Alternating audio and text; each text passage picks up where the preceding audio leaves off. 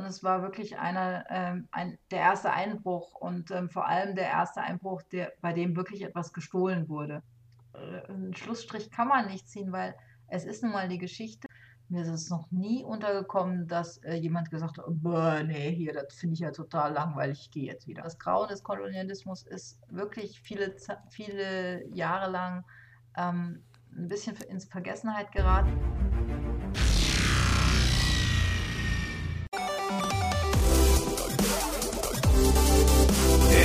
Digitale Fundshop mit Andreas Rapo und Thomas. Ja, liebe Hörerinnen, liebe Hörer, äh, ich fange jetzt das zweite Mal an. Das habt ihr aber gar nicht gehört, weil äh, ich habe irgendwie hier eine Mikrofoneinstellung falsch gehabt. Also es war ausnahmsweise mal nicht Thomas Fehler, nein, es war offenbar ja, mein Fehler. Vielen Dank. Und wir haben eine, eine Gästin diesmal in der zweiten Sendung des Jahres 2023. Es ist Dr. Katja Happe. Das Doktor können wir jetzt, das hat sie uns selbst erlaubt, äh, im Gespräch ein bisschen weglassen. Sie ist Historikerin, ähm, hat eine ja, wie ich finde, sehr, sehr wichtige Stelle. Und zwar geht es um die KZ-Gedenkstätte in Ladelund. Das ist Nordfriesland, das ist direkt an der dänischen Grenze.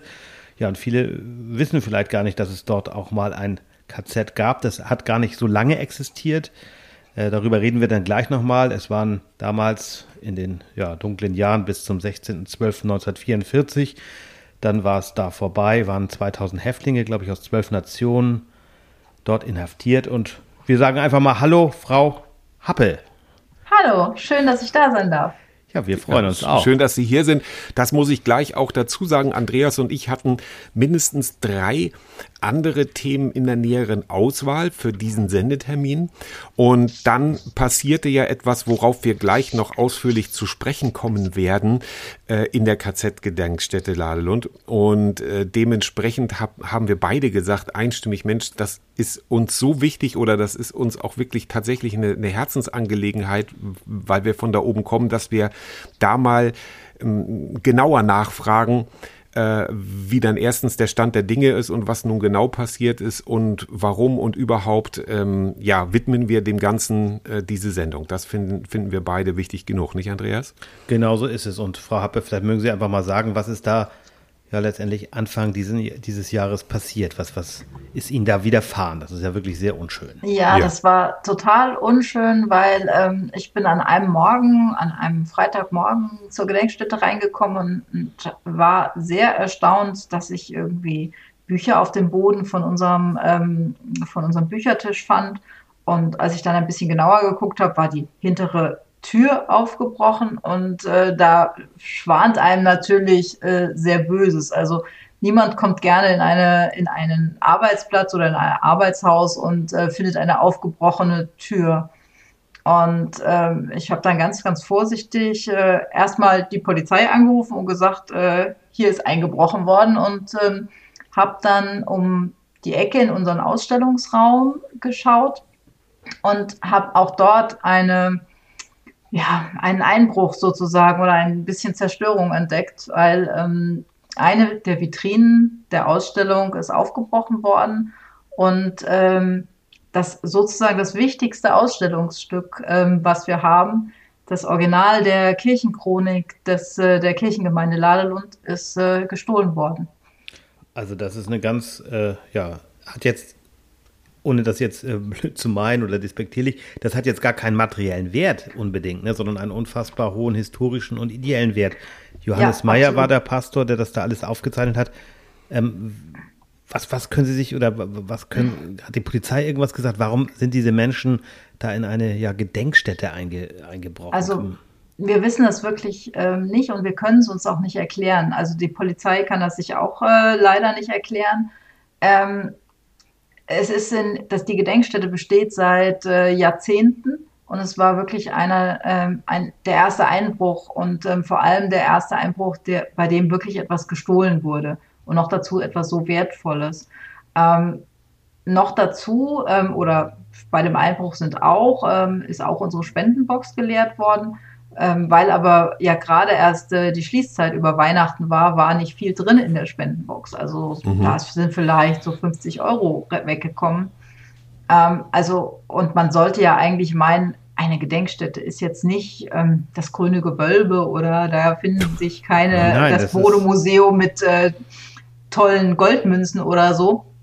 Ähm, trotzdem ist halt eingebrochen worden und so wie es aussieht, sehr zielgerichtet auch ähm, diese ähm, Vitrine mit der Kirchenchronik Ta aufgebrochen worden. Also tatsächlich zielgerichtet, ja, weil ich sage mal, das gibt's ja jetzt irgendwie auf, auf dem Markt. Sie haben vorhin das, das äh, Gewölbe angesprochen.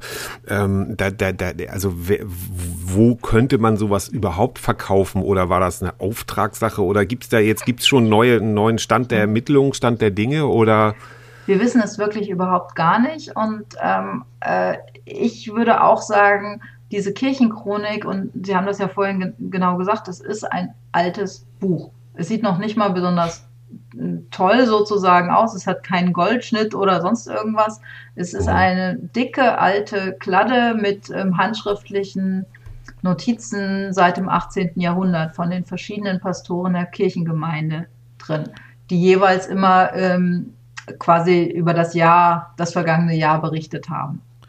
Und ähm, Pastor Meyer eben, der äh, 1944 äh, Pastor in Ladelund war, hat in diesem, an diesem Silvesterabend eingetragen, ähm, dass was, was er mit dem, im KZ gesehen hat oder ähm, was er beobachtet hat, dass die Häftlinge misshandelt worden sind und dass ihm das, dass ihm das große, große Sorgen bereitet, wie man mit den Menschen so umgehen kann und dass so viele sterben und ähm, er macht sich natürlich einfach Gedanken darüber, was mit dem deutschen Volk ähm, passiert, ähm, wenn solche, solche Konzentrationslager bestehen. Und ähm, es ist ja trotzdem absehbar gewesen, dass der Krieg bald zu Ende gehen würde. Und ähm, er hat einfach sehr sein, sein, sein Unmut oder auch seine Sorge darüber ausge, ausgedrückt, wie man mit Menschen so umgehen kann, wie das in Ladelund im Konzentrationslager passiert ist.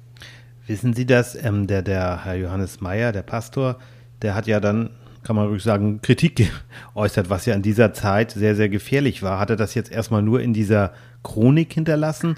Oder wissen Sie, ist das überliefert? Hat er auch ja sozusagen das Regime mehr oder weniger kritisiert oder war daran gar nicht zu denken in der damaligen mm, Zeit? Naja, da, da, die Kritik sozusagen hat sich schon darin einfach geäußert, dass er die Toten des KZ Ladelund christlich beerdigt hat und, und offiziell auf dem Friedhof der Kirchengemeinde Ladelund beerdigt hat und ähm, sie alle Namen und in alle Informationen im Kirchensterberegister eingetragen hat. Das ist eine sehr große Besonderheit, weil ähm, in vielen anderen mhm. Konzentrationslagern wurden die dort gestorbenen Häftlinge wurden äh, sozusagen irgendwie verbrannt, anonym die Asche dann verstreut oder sonst irgendwo die, die Leichname verbuddelt sozusagen. Ähm, und genau das ist halt hier in Ladelund nicht passiert. Die 300 Toten, die es in dieser Zeit, also in diesen sechs Wochen gegeben hat, sind halt alle von Pastor Meyer christlich beerdigt worden. Und ähm, insofern ist das natürlich schon eine, eine Art von Kritik ähm, oder ein Vorgehen, in dem man, mit dem man gezeigt hat, irgendwie, also so, äh, wie ihr das jetzt so normalerweise macht, so geht das halt nicht. Sondern mir ist es ein Anliegen, die Leute ähm, christlich zu beerdigen. Mhm. Und ihre eigenen oder ihr, ihre eigenen Gefühle. Das ist ja nun noch wirklich ganz, ganz frisch und wahrlich kein guter Start in das neue Jahr. Und ich habe ja auch so ein bisschen geguckt, es, es gab ja vor, vor Corona gab es ja auch ein interreligiöses ähm, ähm, Forum in der KZ-Gedenkstätte. Das heißt also, es wird viel gemacht und, und, und getan, um das Andenken aufrechtzuerhalten. Das ist auch eine, eine Art Begegnungsstätte. Und dann kommt jemand, und äh, klaut also das, das ideell wertvollste. Ähm, welche Gedanken sind Ihnen da durch den Kopf oder gehen Ihnen heute hoffentlich nicht nachts auch noch durch den Kopf? ähm, ich war an dem Tag wirklich, ähm, ich stand wirklich unter Schock. Ja. Muss, also anders ja. kann man das, glaube ich, nicht äh, bezeichnen. Also ähm, und ich habe auch die ähm, Leute, die sehr eng mit der Gedenkstätte zusammenarbeiten, zum Beispiel halt den Pastor der Kirchengemeinde Ladelund natürlich, mhm. ähm, so schnell wie möglich einfach angerufen, um Bescheid zu sagen, hallo, das ist passiert und ähm, äh, die Kirchenchronik, die ja eigentlich der Kirchengemeinde Ladelund gehört und nur eine Dauerleihgabe für die Ausstellung in der KZ-Gedenk- und Begegnungsstätte ist, ja. Ähm, den habe ich natürlich sofort angerufen auch und er war auch total geschockt und ähm, auch alle drumherum. Also das war wahrhaftig kein guter Start äh, in das neue Jahr und ich war an diesem Tag, ich bin halt natürlich erst war die Polizei da, dann habe ich überall angerufen, dann habe ich ganz viele Mails verschickt, dann habe ich äh, die unsere Homepage verändert, dann habe ich, weiß ich nicht, Pressemitteilungen verschickt und so. Und ich bin die ganze Zeit quasi äh, auf Adrenalin durch die Gegend gelaufen mhm. und habe gar nicht so richtig das realisieren können. Das ist dann so am Abend oder äh, am nächsten Tag so langsam passiert. Ich bin aber wirklich immer noch schockiert gewesen, weil ich, weil ich mir, also es, äh, ich kann einfach nicht nachvollziehen oder es kann eigentlich auch niemand in der Umgebung hier, wie man da drauf kommt, ähm, so ein Buch zu stehlen. Also erstens ähm, ist es mir unbegreiflich, wie man in eine KZ-Gedenkstätte einbrechen Richtig. kann. Ich ja, finde, das ist ja. auch ähm, im gewissen Sinne moralisch einfach verwerflich. Das tut man einfach nicht. Nee. Würde nee. ich sagen. Nein, nein, äh, äh, komplett. Also wie, ja, ich, ich, ich, ich versuche das auch irgendwie ähm, nachzuvollziehen oder so, was, was, also dass, dass es da wirklich was ja. zu holen gibt. Also wer, ja. wer, der, äh, wer glaubt, also selbst der, der einfachste Dieb, sage ich jetzt mal, der kann heute ins Internet gehen, sich da äh, in Ruhe umgucken ähm, zu, und zu sagen, okay, lohnt sich das überhaupt oder ja, also ähm, furchtbar. Also, als ich ja. davon hörte, war mein erster Gedanke, ob es vielleicht um sowas wie Erpressung geht, dass jemand sagt, okay, wir klauen da etwas Wertvolles, wir wissen, wir können das nicht verkaufen, aber wollen, aber da ist ja auch nichts an sie rangekommen und das nee, wäre ja auch nee. moralisch noch weiter verwerflich, ja, jetzt wäre, auch eine Gedenkstätte zu, zu erpressen. Oder, ja. ja, natürlich, aber auf der anderen Seite hätte man dann zumindest äh, den Eindruck, okay, da weiß jemand, was er getan hat ja, und ja. Ähm, er hat die Chronik noch und er bietet sie mir wieder an. Genau. Ähm, das wäre dann zumindest eine Chance, äh, sie wiederzubekommen, weil ähm, das wäre für uns natürlich immens wichtig. Ja, ähm, ich, ganz wichtige Frage an dieser Stelle. Meine Frau ist Datenschützerin. Sind diese Daten denn gesichert, die da drin sind? Also ich ja, weiß, das klingt Gott, vielleicht komisch nee, jetzt, aber nee, das aber ist ja auch nicht, nicht, nicht unwichtig. Na, ja. überhaupt nicht. Also ähm, das ist auch eine Frage, die sofort irgendwie an uns herangetragen wurde. Und okay. da kann ich einfach nur sagen, das Ding ist Gott sei Dank komplett digitalisiert. Also das ist dann Also das heißt, wir haben alle Seiten da drin, alle Informationen haben wir als auch als Faximile, als Fotos ähm, und als PDF vorliegen. Sehr gut. Also das haben wir zumindest, aber das, ähm, das ist natürlich was anderes, wenn da so ein hm, authentisches Buch Natürlich, in der, in der natürlich, also natürlich. in der Vitrine liegt. Ne? Selbstverständlich. Nein, nein, das ging nur in erster Linie. Ja, ja genau. Ja. ja. Aber, ähm, und das wollte ich auch noch sagen, es ist vermutlich, also sagt die Polizei und den Eindruck haben wir auch, es hat dieser Einbruch hat keinen rechtsradikalen Hintergrund, vermuten okay. wir zumindest, okay. weil ähm, nichts anderes in der Ausstellung ähm, zerstört worden ist. Also mhm. da sind ganz viele Medienstationen, ähm, die man natürlich einfach auch locker hätte zerstören können. Ähm, oder es sind auch überhaupt keine Schmierereien Mhm. Ähm, ähm, Hakenkreuze oder sonstige rechts, rechtsgerichtete Parolen sind nicht irgendwo aufgetaucht, sondern es äh, auch unsere Büros sind da sind nicht aufgebrochen worden oder so, sondern es ist oder wirklich Computer oder sowas auch nicht. Nein, gar genau. nichts. Genau. Ja. Alles, alles da. Ähm, nur das, okay, das, Spenden, das Spendengeld hat man wahrscheinlich irgendwie so mal nebenbei mitgenommen, ja. aber dann vor allem diese die Chronik. Ähm, es kann natürlich sein, die Chronik ähm, lag in einer Vitrine und da, sie wurde geschützt von einer von einem dunklen Filz. Mm. Allein um äh, das Licht natürlich ähm, draußen zu halten, also weil es ist ja Papier. Ja. Ähm, und das kann sein, dass, des, dass die Diebe deshalb gedacht haben, oh, wenn da schon ähm, Filz drüber ist, das muss ja was Wertvolles sein. Absolut, äh, ja. War es aber nicht. Es ist nur ein normaler Schutz vor dem Licht ähm, und eines, einer, eines Buches, was keinen materiellen Wert hat, sondern nur für uns, für die Geschichte immens ideell wertvoll ist. Mhm. Das, ja, da können wir wirklich nur weiter die Daumen drücken und hoffen, dass die Diebe zur ja, Besinnung kommen und sagen, okay, wir schicken es anonym oder wie auch immer zurück oder geben es bei irgendwo ab oder sagen, hier, ja. da ist es.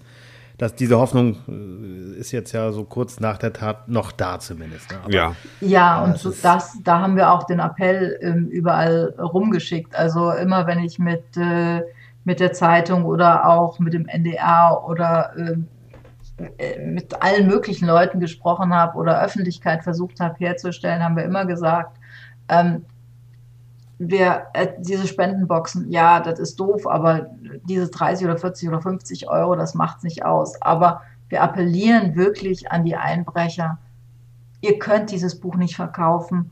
Das hat keinen materiellen Wert, ihr werdet nichts dafür kriegen.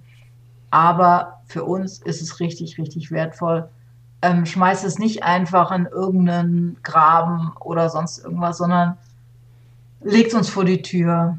Ja. Äh, gebt es irgendwo hin zurück, schickt es mit der Post, ähm, völlig egal, meinetwegen auch anonym, das ist überhaupt keine Frage, Hauptsache gebt es zurück. Genau, und ja. sollte das tatsächlich wirklich jetzt nochmal jemand hören, der irgendwas gesehen oder gehört hat, vielleicht erstmal an die Polizei wenden und dann auch an Sie wenden natürlich. Gerne. Ähm, vielleicht äh, können wir, wäre ja toll, ich weiß nicht, die, die Hoffnung stirbt zuletzt, aber wenn wir ja auch irgendwie einen Beitrag hier mit leisten könnten, dass das Ganze wieder zurückkehrt und da ein bisschen, ein bisschen Ruhe einkehrt.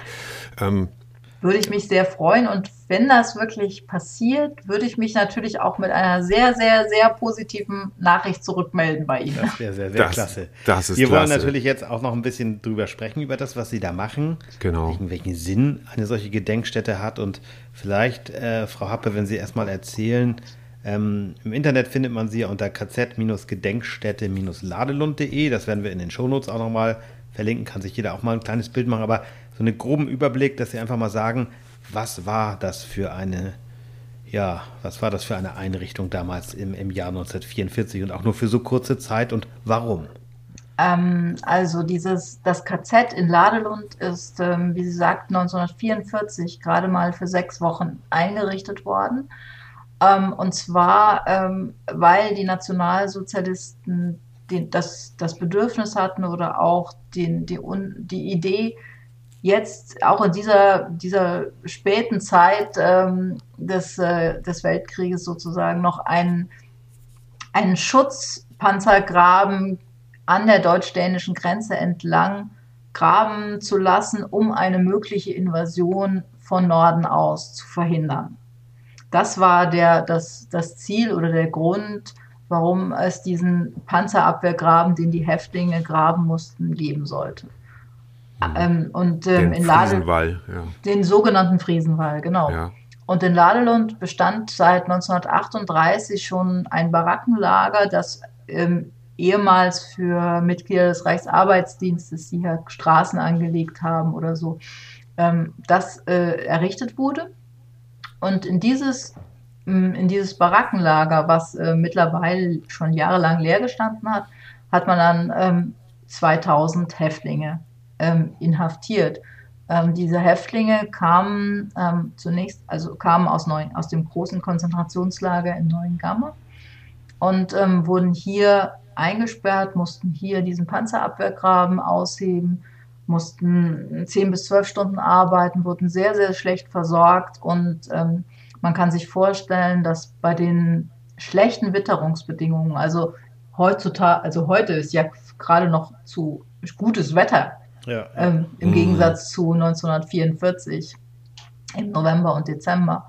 Ähm, aber man kann sich dann vorstellen, dass die Häftlinge, die geschwächten Häftlinge mit unzureichender Kleidung, ähm, unzureichender Ernährung, dass die einfach von der Arbeit total geschwächt wurden, krank wurden, ganz viel ähm, Ruhe hatten und ähm, einfach dann gestorben sind sozusagen. Ähm, mhm. Hier ist in Ladelund wirklich dieses äh, Vernichtung durch Arbeit passiert. Also hier hat es kein, keine äh, Gaskammer, keine Erschießung äh, im großen Maßstab gegeben, sondern hier sind die Häftlinge aufgrund der schweren Arbeit und der schlechten Versorgung gestorben. Wissen Sie aus der Forschung, Sie sind ja noch nicht allzu lange in Ladelund, aber ähm, aus der Forschung natürlich, ähm, wie, wie das sozusagen im, im Dorf aufgenommen worden. Ladelund ist ja wirklich ein kleines Dorf. Ich habe immer so ein bisschen geguckt, so 1932 bei den letzten Reichstagswahlen war immerhin die NSDAP wie fast in vielen Bereichen äh, die stärkste Partei, hier glaube ich sogar 84,6 ja. Prozent. Das waren also schon ja, ja. ja, nicht alles Linksradikale dort und nicht alles Widerstandskämpfer. Und alles Widerstandskämpfer. Aber wissen Sie da etwas, wie man da im Dorf oder wie das auch geschichtlich dort in dieser Gemeinde ähm, aufgearbeitet wurde? Ich meine, der Pastor Meyer war ja jetzt, kann man ja ruhig fast sagen, ein, ein leuchtendes Beispiel für, für Mitmenschlichkeit. Aber haben Sie da so Berichte oder kriegte man da was im Nachhinein mit? Ja, ja, unbedingt. Also ähm, ich muss noch mal kurz äh, zurück, weil Sie haben gesagt, das leuchtende Beispiel Johannes Meyer, ähm, der gute Mann, war im, in den 30er Jahren wie fast alle hier oben Mitglied der NSDAP. Okay, ja. Also hat aber trotzdem und äh, das macht ihn sicherlich zu einem sehr durchaus besonderen Menschen. Er hat ähm, trotzdem, trotz seiner ähm, Mitgliedschaft in der Partei, ähm, die Menschen, die hier im KZ gestorben sind, beerdigt. Also er hat dann irgendwann ein, äh, sich sozusagen dazu entschieden oder ähm, Vielleicht war es die Behandlung der Gefangenen oder dass so viele gestorben sind in so kurzer Zeit, dass er einfach gesagt hat, äh, das geht jetzt nicht mehr mit meiner christlichen Grundüberzeugung, das geht jetzt nicht mehr. Und ähm, da muss ich irgendwas dagegen tun oder ich muss die zumindest ähm, beerdigen.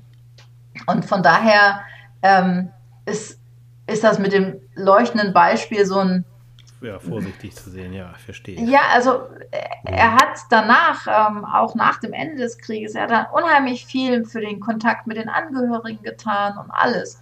Ähm, aber in den 30er Jahren hat er sich wie 90, 99 Prozent der übrigen Be Bevölkerung natürlich verhalten. Gut, und aber er hat dann ja offenbar in dieser Zeit, in dieser schrecklichen Zeit, ich sag mal, es klingt jetzt sehr profan, gelernt. Ist denn sonst äh, etwas bekannt darüber? Weil 1944 war ja schon, ja, letztendlich ein halbes Jahr vor Ende des Krieges. Ja, also er hat halt ähm, im Sep äh, Dezember oder Silvester 44 hat er halt diesen Eintrag in die Kirchenchronik gemacht, wo er sehr genau schreibt, ähm, was er gesehen hat und ähm, was, was er dabei empfindet. Also, ähm, und hier in Ladelund, ähm, Sie haben schon recht, es ist ein kleines Dorf. Ähm, die, das KZ äh, lag vielleicht einen Kilometer außerhalb des Dorfes.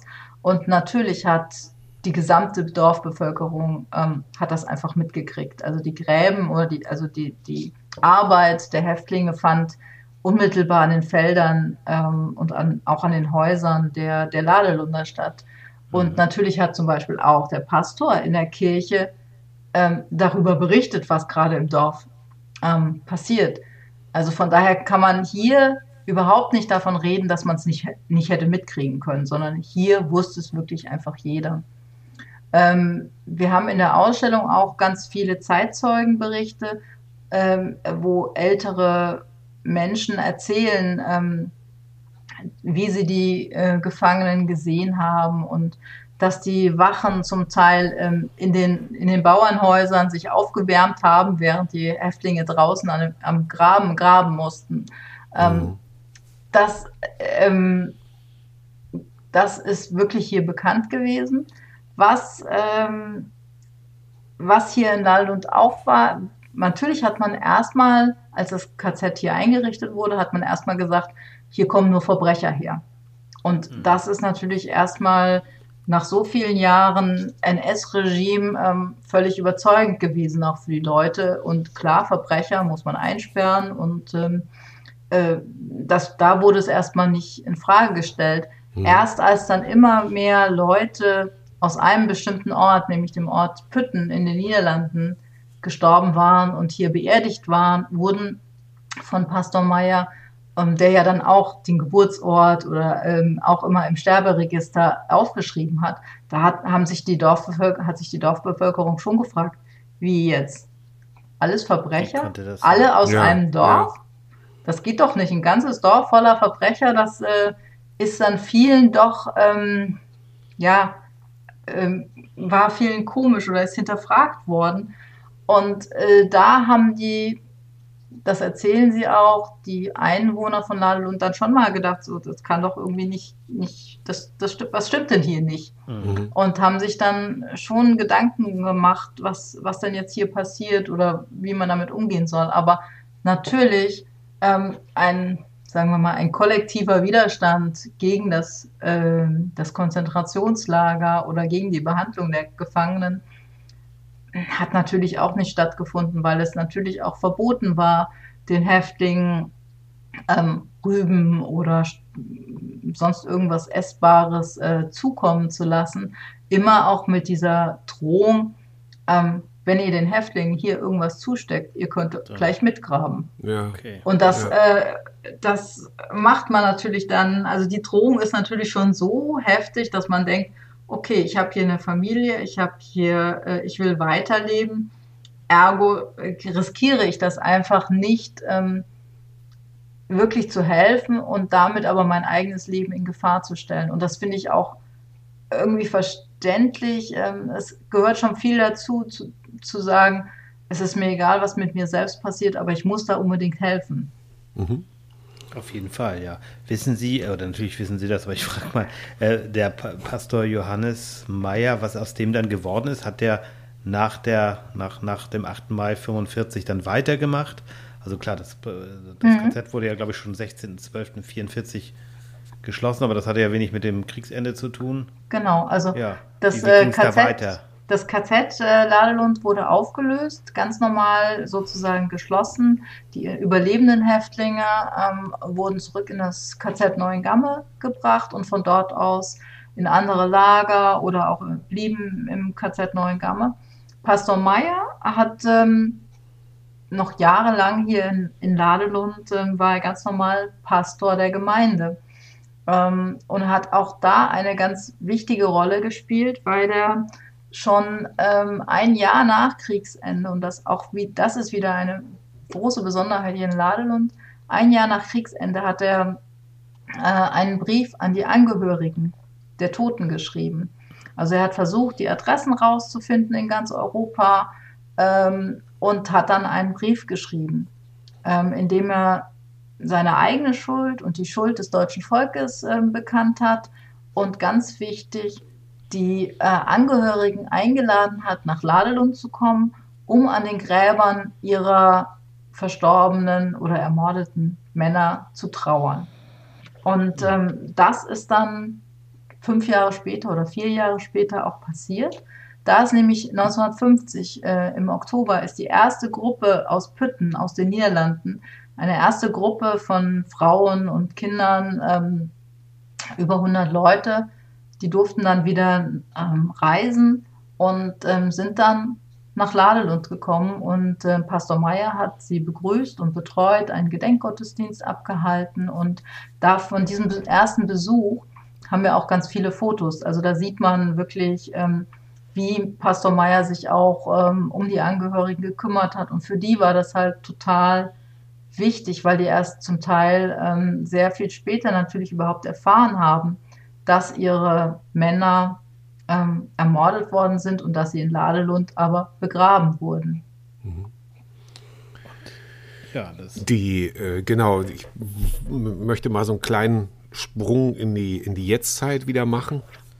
Und zwar äh, kommen ja sicherlich auch äh, Schulklassen zu Ihnen das, kann man das, ja, man das lässt sich das messen? Kommen auch, äh, und da frage ich jetzt, höre ich jetzt so ein bisschen mit, mit, mit eigenem Hintergrund, kommen auch Schüler der Emil-Nolde-Schule aus Neukirchen zu Ihnen? Ja, Wissen, äh, ja? ja, ja, die kommen ähm, gerade, ähm, ich glaube, in nächste, übernächste Woche kommen ähm, zwei, an zwei Tagen zwei, zwei äh, Schulklassen aus äh, Neukirchen. Sehr schön. Der Hintergrund meiner Frage ist, äh, dass ich mich nicht erinnern kann, Andreas, ich weiß nicht, wie das bei dir war, dass wir jemals in einem KZ, was sich ja nun in unmittelbarer Nähe unserer Schule befand, muss man ja sagen, befand, weil die Emil-Neude-Schule gibt es ja zwar noch, aber unsere wurde ja abgerissen. Also wir haben ja keine Schuld daran, aber ähm, wir sind dann damals äh, einmal im Jahr oder zumindest einmal in, während unserer Schulzeit dann ins Emil-Nolde-Museum gefahren. Mhm. Ähm, ja, war auch, also fanden wir als Kinder natürlich äh, tot langweilig. Ähm, und äh, mein äh, Lehrer in meiner Abschlussklasse, Klaus-Dieter Kalisch damals noch, der hat uns dann ähm, auf Klassenfahrt in die DDR 1988, das hat er uns ermöglicht, wovon wir damals alles andere als begeistert waren. Im Nachhinein hatten wir natürlich Geschichtsunterreif ja. zum Greifen nahe, kurz mhm. vor Fall der Mauer, äh, im Nachhinein großartig. Und da sind wir dann auch im KZ Buchenwald gewesen was dann tatsächlich natürlich auch in uns sehr viel angerührt hat. Das war sehr bedrückend, das war sehr dramatisch. Ähm, und selbst die, die, sage ich mal, das mit einer ja, verqueren Art von Humor verarbeitet hatten in unserer Klasse, selbst denen äh, war danach gar nicht mehr so danach zumute. Und ähm, da stelle ich mir halt die Frage, warum wir das damals nicht gemacht haben. Andreas, wie war das bei dir? Bist du jemals da gewesen? Ich bin, bin wirklich später nach der Schulzeit. Spät, ja, okay. Gewesen, mhm. Aber in der Schulzeit war das auch kein Thema. Und ich bin später erst, ich glaube, das war, war ich schon in der 12. oder so, da sind wir auch in Buchenwald mal gewesen. Aber mhm. in der, was so nahe liegt, da waren wir ja. nicht. Vielleicht ja. ist das, das, das ist so, so ganz merkwürdig, dass man da Gibt es da einen Grund oder haben Sie vielleicht noch so, dass im Rückblick, dass man sagt, in den 80ern war das alles noch nicht so, äh, keine Ach, Ahnung, oder sind Sie im Dialog mit den Lehrern oder wie? wie ja, ja, das schon natürlich äh, und wir probieren natürlich ähm, eigentlich ähm, hier in der Umgegend ähm, das bekannt zu machen und äh, die Bedeutung ähm, äh, ja zu hervorzuheben, die es hat, wenn man halt in der, ganz in der Umgebung ähm, jemand, also ähm, ein, ein, eine Gedenkstätte besuchen kann. Und ähm, ich finde es auch immer wichtig, darauf hinzuweisen, dass es halt nicht nur diese großen Konzentrationslager, Buchenwald, Dachau, Neuengamme, weil die gerade die, die südlichen mhm. Schleswig-Holsteiner, die fahren ja alle irgendwie nach Neuengamme natürlich.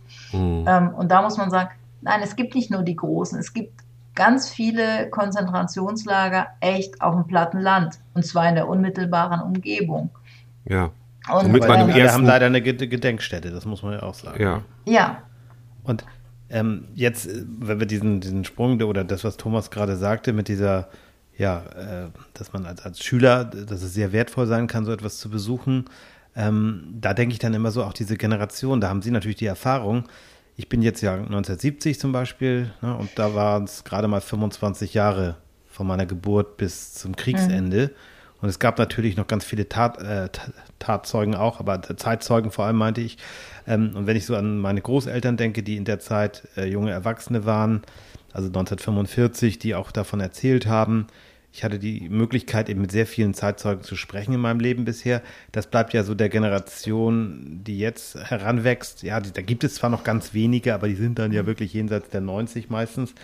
Ähm, ja, merken Sie da so in der Arbeit, dass es dann, Sie sind ja selber auch noch nicht so alt, dass Sie jetzt die, die Erfahrung von früher haben, aber Sie haben es ja in, der, in Ihrem Studium wahrscheinlich auch durchgemacht, äh, dass sich da was verändert, in dieser, dass es ja schwieriger ist, also also was ich meine ist, jemand, der, der auch nach dem Krieg wie ich geboren ist, der hat, hat, hat noch Kontakt gehabt, ne? Also der ja, hat diesen klar. Kontakt gehabt und der ist ja jetzt, wer zum Beispiel 2000 geboren ist, da wird schon eng irgendwie, ne? Natürlich, also aber das, das, ist ja eine, eine ähm, deutliche Debatte auch in der in der Geschichtswissenschaft, wie geht man denn ähm, in einer Zeit äh, mit Museum oder auch mit der, mit, der, mit, den, mit der Vergangenheit um, wenn man halt keine Zeitzeugen mehr ja. hat. Also es geht ja auch darum, dass es kaum noch Holocaust-Überlebende zum Beispiel okay, gibt genau, und ja. solche Sachen. Aber ähm, ich mh, mm, finde es eigentlich, also was heißt nicht schlimm, also ähm, das ist nicht der richtige Ausdruck.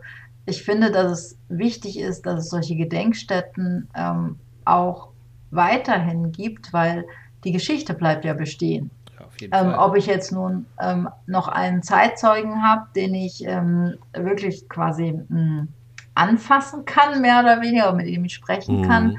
Ähm, ich habe ja ganz viele ähm, Dokumente, ich habe ähm, Interviews, ich habe Zeitzeugenaufnahmen, ich habe vielleicht Bilder, ich habe Zeichnungen mhm. und so. ich habe Briefe. Tagebücher. Das alles bringt mir, bringt mir die ähm, Personen der damaligen Zeit durchaus näher.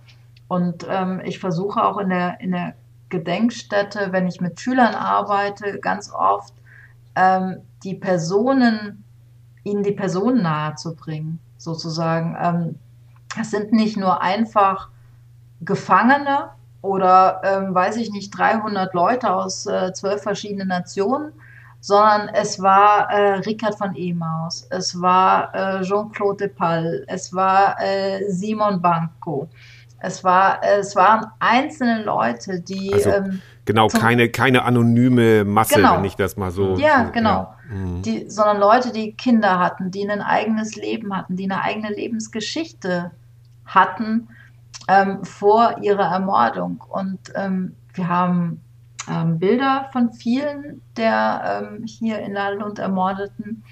Ähm, und wir haben auch Dokumente von ihnen. Wir haben zum Teil Dokumente, Bilder der Angehörigen. Und da kann man natürlich einfach, ähm, wenn, wenn Schüler die, die Leute kennenlernen, also die Geschichte der Leute kennenlernen, das macht was äh, ganz anderes aus, als wenn es so eine, wie, wie Sie sagen, so eine anonyme Masse ist. Mhm, genau. Und das, äh, das, das, bleibt auch im Gedächtnis, Entschuldigung. Nee, Entschuldigung, ich habe Sie unterbrochen. Nee, nee. Also ist das denn, wie ist denn die Arbeit mit den, ich meine, Thomas hat ja selber auch Kinder in, in, im schulpflichtigen Alter, aber wie ist es denn, diese, diese Vermittlung, also zu sagen, über dieses unfassbare ja, Jahrtausendverbrechen zu sprechen? Ne, für unsere Generation war es eben noch anfassbarer aus meiner Sicht durch die Zeitzeugen, mhm. auch wenn Sie sagen, das ist jetzt nicht nur das Wichtigste. Ähm, aber die, die jetzige Generation, die jetzt so die, die immer wieder, wie heißt sie, Generation Z, wenn man da jetzt drüber spricht, ähm, die haben ja keinen, keinen, keinen direkten Bezug mehr dazu. Oder, für die ist, ist das, das für die ist gedacht? das so äh, auf einer Ebene vielleicht mit Mittelalter oder so. Ja, also will sagen, ja, ganz, ganz so weit, weit, weg, halt, ne? abstrakt. Ist, genau, ja, ganz, abstrakt. ganz, ganz weit weg.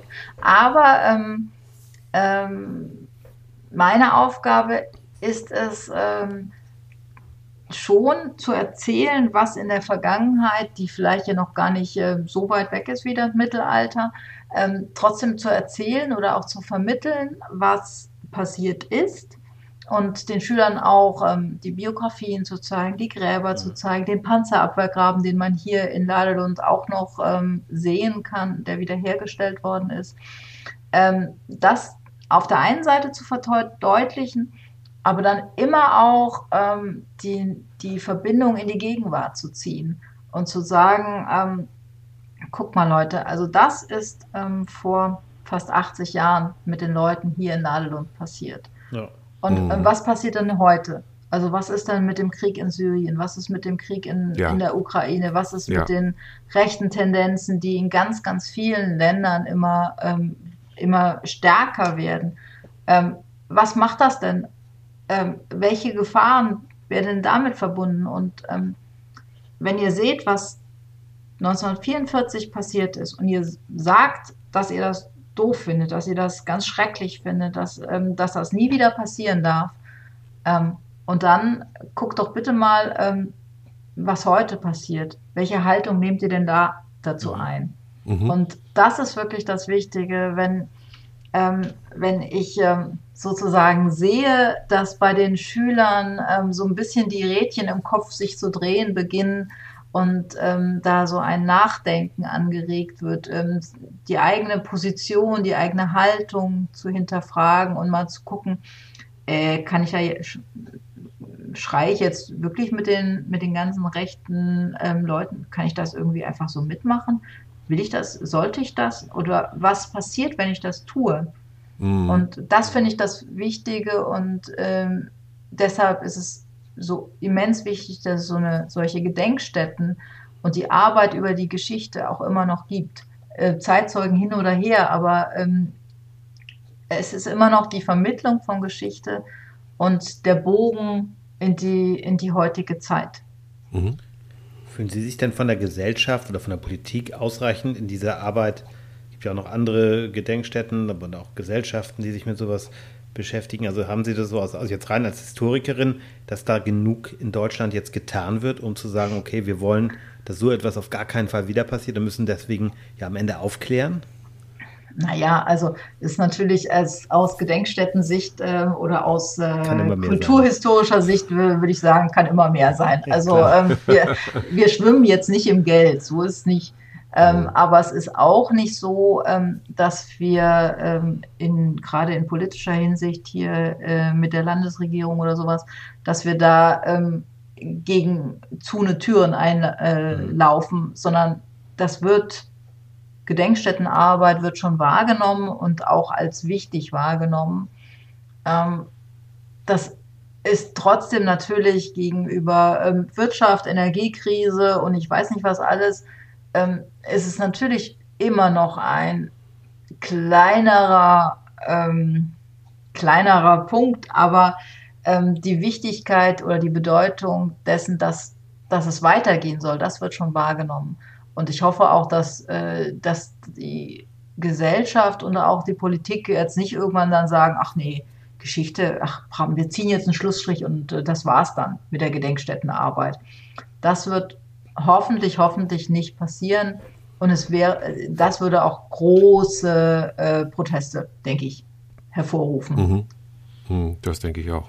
Also das, ja, aber begegnet Ihnen so etwas? Ich habe das ähm, selber mal erlebt aus dem Umfeld. Das ist jetzt überhaupt kein rechtsradikaler Mensch gewesen, aber der ist auch etwas älter, um die 70 und der hat aber mir mal so gesagt, na, ich, ich will es jetzt auch nicht mehr hören. Es ist jetzt alles darüber gesagt werden. Kennen Sie diese Tendenzen auch, dass es manchmal so von Menschen gibt, ja, nun haben wir dann alles darüber gehört und es mhm. war mal Schluss mit Hitler. Also, ne, so ja, ja, diesen, ausgedrückt. Ja, ja, diesen Schlussstrich ziehen ist schon ja. natürlich ähm, ähm, öfters mal ähm, hört man das, dass, dass das irgendwie so ein Wunsch ist. Aber ähm, deshalb ist es ja so wichtig zu sagen, ähm, äh, einen Schlussstrich kann man nicht ziehen, weil es ist nun mal die Geschichte und ähm, äh, die Geschichte wirkt halt weiter. Und ähm, wir, die kommt uns immer wieder nahe. Also wie, wie gehe ich denn zum Beispiel, weiß ich nicht, mit der AfD um, die plötzlich dann ähm, wieder deutlich, deutliche Tendenzen in diese Richtung ähm, ähm, vermittelt oder ähm, postuliert. Ähm, das kann doch, das kann es nicht sein. Äh, es ist äh, ähm, man muss sich mit der Geschichte beschäftigen und ähm, äh, man kann da einfach keinen keinen Schlussstrich ziehen, finde ich. Also und auch eigentlich alle, mit denen man oder mit denen ich zumindest ähm, ein bisschen intensiver spreche, die, die ähm, kommen überhaupt auch gar nicht auf die Idee. Ähm, sicherlich bin ich da ein bisschen mit Scheuklappen unterwegs, weil es ist nun mal mein Job und es ist auch äh, mein, äh, mein Herzensanliegen sozusagen. Aber ähm, wir haben nicht, auch wenn wir mit Schülern oder mit, ähm, mit anderen äh, Projektgruppen arbeiten oder sowas, mir ist es noch nie untergekommen, dass äh, jemand gesagt hat, nee, hier, das finde ich ja total langweilig, ich gehe jetzt wieder. Das hm. gar nicht. Hm. Überhaupt gar nicht. Haben Sie denn manchmal bei Ihnen auch Gäste, wo Sie sagen, da komme ich auch als Historikerin an meine Grenze? Das, gibt es sowas bei Ihnen schon, ich kenne es, also ich habe es mal so gehört von, von anderen Gedenkstätten, dass da durchaus auch mal Menschen kommen, die halt, ja, eine schwierige Meinung vertreten oder keine Meinung, sondern eben, ja. Ne? Ich weiß, dass es sowas gibt durchaus. Ja. Ich habe es in, hier in Ladelund in meiner Zeit wirklich noch nie erlebt. Aber okay. ähm, das, ähm, ich weiß es nicht, das liegt also bestimmt an den Leuten, die einfach kommen oder auch ähm, an der, weiß ich nicht, ich weiß nicht, woran es liegt, ehrlich gesagt, aber ich glaube, dass natürlich in so, zum Beispiel in so größeren Gedenkstätten, wo natürlich einfach auch mehr, mehr Menschen und Menschen dann mit einem gewissen Gruppendruck vielleicht hingehen. Ja. Ähm, äh, hier in Ladelund sind halt entweder Schulklassen, kleinere Gruppen oder auch ganz viele Einzelbesucher. Und ähm, die kommen natürlich eigentlich nur, wenn sie ähm, ein Interesse an der Gedenkstätte haben. Das ist bei den Schülern vielleicht nicht unbedingt der Fall, aber das ist dann halt meine Aufgabe, ihnen zu zeigen ähm, oder ihnen klar zu machen, dass es trotzdem, auch wenn sie vielleicht jetzt ähm, keine Lust haben, die, so eine Gedenkstelle zu besuchen, dass es trotzdem sinnvoll ist und dass, dass wir hier trotzdem über Sachen reden können, die sie auch angehen. Weil, mhm. weil man kann zum Beispiel auch über, über Mobbing reden. Also wie wurden die Leute behandelt? Wie werden, mhm. wie wird, werden Schüler zum Teil ähm, behandelt? Ähm, also gegenseitig. Ähm, plötzlich wird jemand ausgeschlossen, der, weiß ich nicht, blaue Augen oder sonst irgendwas hat. Mhm. Und dass Grauen in Vergessenheit geraten kann, zeigt ja auch so ein bisschen, ähm, ja, der deutsche, aber auch niederländischer Kolonial, Kolon, oh, jetzt heißt ich habe so lange versucht zu üben, Helfen Kolonialismus. Dankeschön. Ich habe es jetzt gerade, ähm, es lag mir auf der Zunge, es wollte nicht runterfallen. So, ähm, dass das aber auch, das, das waren ja auch Grauen, ich möchte es überhaupt nicht gleichsetzen, vergleichen jetzt und so, aber das war ja auch eine furchtbare Geschichte und das ist ja, also ich, ich habe es auch erst, muss ich ganz ehrlich sein, durch Jan Böhmermann äh, erfahren, was, was da so, so abging. Ähm, und äh, dementsprechend äh, könnte ja durchaus auch die Gefahr bestehen, dass wenn es nicht solche Gedenkstätten wie die ihrige gäbe, dass es da dann auch sagt, naja gut, dann ist, wie, wie, dass viele dann sagen, ja, was war das, das ist so lange her, ist es eigentlich so wichtig und deshalb finde ich das auch sehr wichtig, dass es das gibt. Genau, danke. Würde ich total unterstützen und also aus eigenem, eigenem äh, Wollen natürlich, aber ähm, hm. ich glaube auch, dass diese, also der, das, der Kolonialismus ist äh, lange Zeit oder das Grauen des Kolonialismus ist wirklich viele, viele Jahre lang ähm, ein bisschen ins Vergessenheit geraten und kommt, ist jetzt gerade, wird gerade wieder so ähm, wirklich ähm, in der Forschung und auch in der Öffentlichkeit neu diskutiert, was auch mhm. sinnvoll und richtig ist. Ähm, ich gla glaube nicht, also ich, oder ich sehe im Moment nicht die Gefahr, dass die Zeit des Nationalsozialismus, die halt trotzdem noch ein bisschen näher ist als der mhm. Kolonialismus. Mhm, natürlich.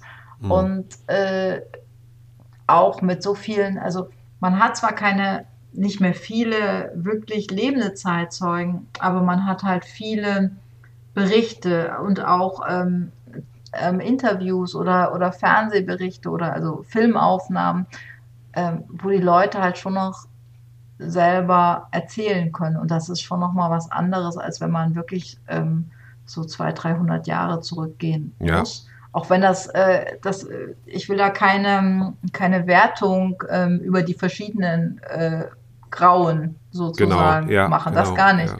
Beides ist wichtig, dass man beides thematisiert. Genau. Ja, genau, und das könnte jetzt auch nicht das Argument, was mein erster Gedanke war, naja, wenn sowas wie, wie Nationalsozialismus, Holocaust passiert, dann gilt ja, geht ja anderes äh, ja, ist dann so nach dem Motto, halt mein Bier, ich bin hier die Schlimmere, ne? Also, das nee, ist das, ja ist so, kein, das ist kein ja, Grund. Na, und, aber das, das kann man eben nicht sagen, auch im internationalen Vergleich. Wir wissen ja, dass in Großbritannien ähnliche äh, Debatten äh, sind mhm. und da ist es ja auch so, ne? dass letztendlich diese Zeit dort mit den Kolonien in Afrika ein bisschen ja. in Vergessenheit geraten ist. Ja. Ne? Ja, aber es ist kein, ähm, man kann nicht probieren irgendwie, wer, ich war aber schlimmer als du. Ja. Nein, ich war schlimmer oder so. Nein, nein, aber das, das ist ja so der, der erste das, Gedanke. So funktioniert man, das nicht. Nee, das, das wäre nee, nee. schlimm. Genau. Gut. Ähm, ja, wir hatten ja schon vorhin äh, kurz darüber gesprochen, Frau Happe, dass ähm, wir am Ende und so langsam, glaube ich, wenn Sie jetzt nicht noch irgendwas ähm, Wichtiges noch äh, loswerden möchten, also wie gesagt, nochmal der Aufruf, wer es geklaut hat, der bringe es bitte zurück. Bitte. Das ist alles äh, großer Blödsinn und man muss sich dann bei, beim Zurückgehen, sagen wir mal, auch nicht mehr erwischen lassen, wenn ich Sie richtig verstanden habe. Hauptsache es ist da. Ne? Also dann, ja, genau. Also, das war ähm, vielleicht eine ganz große Dummheit und derjenige ist jetzt in Panik oder was auch immer. Ähm, er soll es einfach nicht wegschmeißen, sondern so, zurückbringen. Genau. Und ähm, wir haben zum Abschluss äh, unseres Podcasts immer diese kleine Rubrik, der Umtrieb der Woche. Mhm. Und jetzt haben Sie gesagt, Sie treibt im Vorgespräch haben Sie gesagt, es treibt Sie nichts anderes um als dieses Buch. Oder ist Ihnen jetzt noch eine kleine schöne Sache, die Ihnen widerfahren ist in den letzten Tagen, äh, eingefallen oder ähm, also wir würden es akzeptieren, wenn Sie jetzt sagen, das ist um diese Sendung war ein einzigartiger Umtrieb meiner Wochen, die ich jetzt äh, seit Jahresanfang ja. erlebt habe. Sollen wir das so, sollen wir das so nee, abhaken? Ich, ich nee? habe schon noch, ähm, also ja, ja, ah, ähm, sehr das gut. Dann, alle, allerdings trotzdem mit dem Einbruch zusammenhängt. Was hervorragend. Ich aber, ähm, Nehmen wir.